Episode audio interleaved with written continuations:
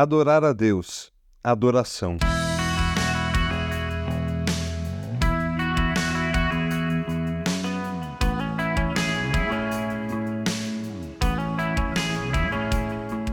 Será que adoração é apenas o que fazemos no domingo, geralmente no momento com as músicas e antes da pregação?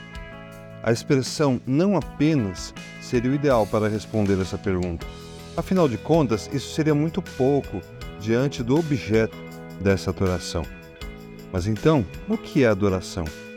Bem, em um sentido geral, a adoração é a manifestação do vínculo de devoção e respeito entre uma criatura e uma divindade. Contudo, essa descrição limitada não abrange completamente o verdadeiro sentido da adoração a Deus. Então, compreender o significado da adoração divina é de extrema importância para todo seguidor de Cristo, pois os adoradores do Senhor são convocados a exercer a responsabilidade da adoração. Isso implica que a essência de ser um autêntico cristão está diretamente ligada à qualidade de adorador. Na Bíblia, a adoração é representada por várias palavras, em hebraico, no Antigo Testamento, e em grego, no Novo Testamento, apresentando por termos como trabalhar, curvar-se, prostrar-se, inclinar-se, prestar serviço, reverenciar ou ficar admirado. Todas essas palavras juntas nos ensinam o sentido mais completo de adoração a Deus. E apesar de ter abordagens diferentes no Antigo e no Novo Testamento, ambos nos levam a entregar algo ao Senhor porque Ele merece. Enquanto o Antigo Testamento descreve a adoração através de um sistema ritualista organizado de acordo com os preceitos que o próprio Deus revelou a Moisés no Sinai, que incluía uma série de ofertas e sacrifícios coletivos e individuais.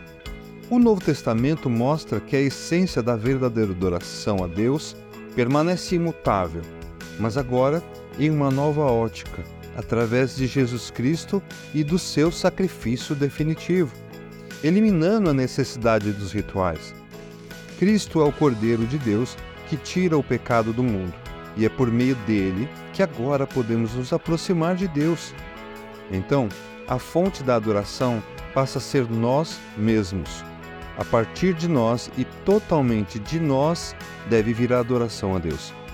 Isso quer dizer que a adoração a Deus deve ser vista como um modo de vida no qual nos apresentamos como sacrifícios vivos, santos e agradáveis ao Senhor. Portanto, irmãos, rogo-lhes pelas misericórdias de Deus que se ofereçam em sacrifício vivo, santo e agradável a Deus. Este é o culto racional de vocês. Romanos 12, 1. Assim, quer vocês comam, bebam ou façam qualquer coisa, façam tudo para a glória de Deus. 1 Coríntios 10, 31. Então, desta forma, passamos a compreender que adoração a Deus não é meramente um combinado de gestos e posturas, não é apenas cantar belas músicas ou a declamação de belas palavras, frases de efeito.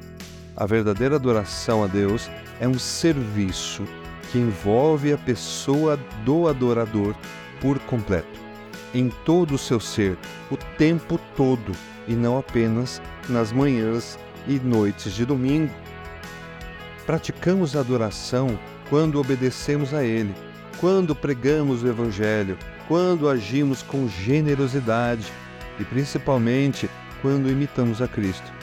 E nossa vida toda revela a grandiosidade de Deus. Ela é parte do nosso coração, assim como o professor e teólogo John Piper disse: a atuação do coração na adoração é o despertar de sentimentos emoções e afetos do coração. Lá onde os sentimentos por Deus estão mortos, a adoração está morta. Esta semana, convido você a acompanhar a nossa caminhada no descobrimento da verdadeira adoração, aquela que mais agrada o objeto dela. o nosso Senhor. Tu, Senhor e Deus nosso, és digno de receber a glória, a honra e o poder, porque criaste todas as coisas e por tua vontade elas existem e foram criadas. Apocalipse 4:11. Você ouviu o podcast da Igreja Evangélica Livre em Valinhos. Todos os dias, uma mensagem para abençoar a sua vida. Acesse www.ielve.org.br ou procure por IEL Valinhos nas redes sociais.